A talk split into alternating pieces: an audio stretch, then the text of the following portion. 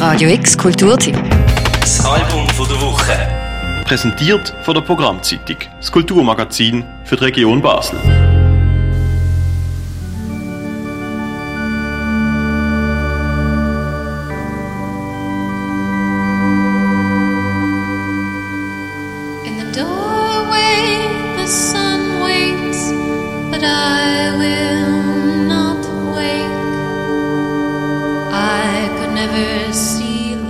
Lael Neal mache ich sich zum Berufspublikum zum Brillen zu bringen. Mit Gitarre und Omnichord Synthesizer hat sie schon vor rund drei Jahren ein intimes Album in ihrem LA Schlafzimmer aufgenommen, wo hinter den Sternen und der schwarzen Nacht gesungen hat.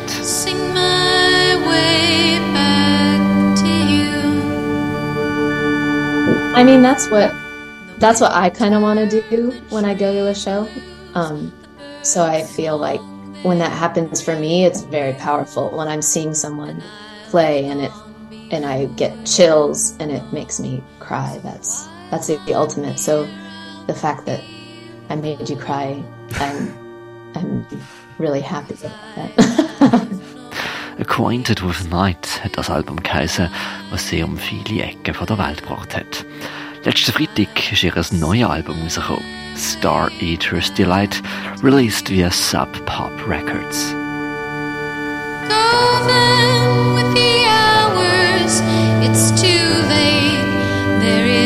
Too much time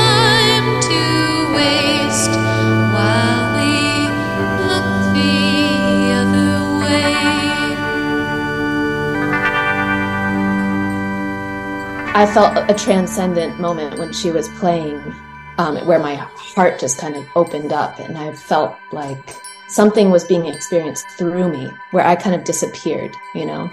Um, and I can have that in nature, but it's really hard to go beyond the mind and the kind of constant thoughts that are just swirling all the time. But that's kind of the the ultimate goal. Neal ist die Folksängerin mit dem Omnichord. Eigentlich ein Spielzeug-Synthesizer aus den 80er Jahren. Was sie jahrelang nach dem richtigen Studio und dem richtigen Sound gesucht hat, hat ihr irgendwann aber so ein elektronisches Plastik-Suzuki-Instrument gegeben.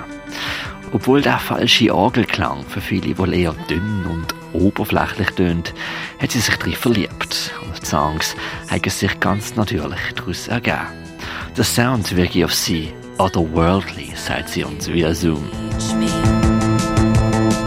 faster than the bells of time. you know i played the guitar for for many years and the guitar is just so basic and primitive and um, but it was like i was reaching for something that would bring that for lack of a better word kind of like more of a spiritual sound to the music um, because it sounds like a really janky church organ you know it's also primitive um, but it's but it has this kind of otherworldly sound that I just fell in love with, and it it feels like a, a my voice can sit on a different level of existence.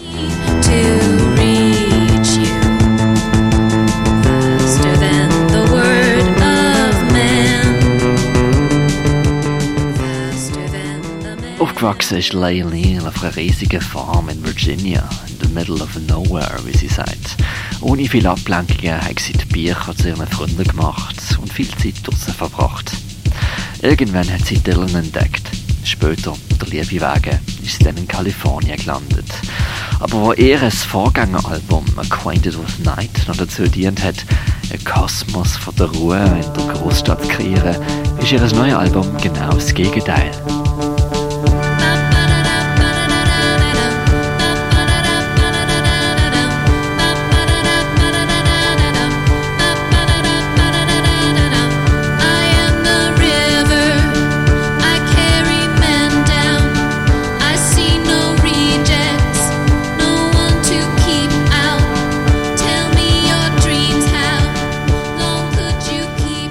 Wo die Pandemie eingezogen ist, sei sie der Zivilisation entschwunden. Heime, zurück zur Farm in Virginia, in the middle of nowhere, zusammen mit ihrem musikalischen Partner, dem Guy Blakesley, was sie bei den Konzerten jeweils begleitet.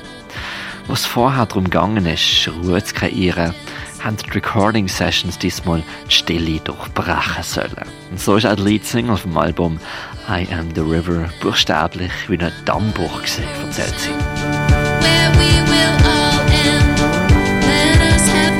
I withdraw more when I'm in the city, and then when I'm on the farm, I feel much more expansive and and, and yeah, it felt fun to play music really loud um, and to have it more energetic and upbeat because there are only cattle and like birds and trees, and you kind of it it kind of feels like a thunderstorm.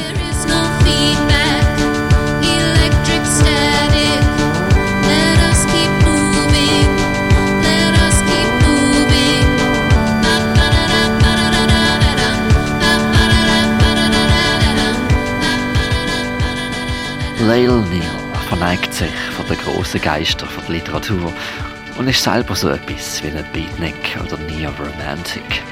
Wenn man sie fragt, für was sie denn Musik macht, dann sagt sie, zum Verbindungen schaffen.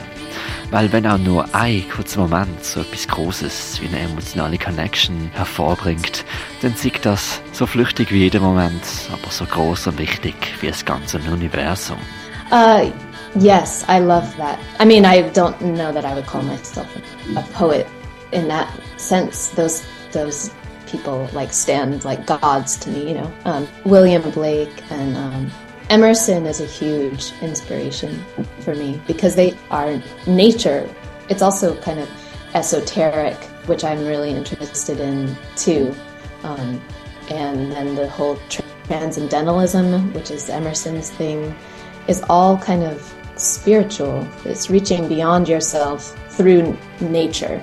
And so that was kind of, it really felt like that was the past three years of living in Virginia was an ability to kind of go and engage with nature in that way again. And actually, instead of kind of intellectually thinking about it or imagining it, I actually was having that experience of being just just with nature every day. No people.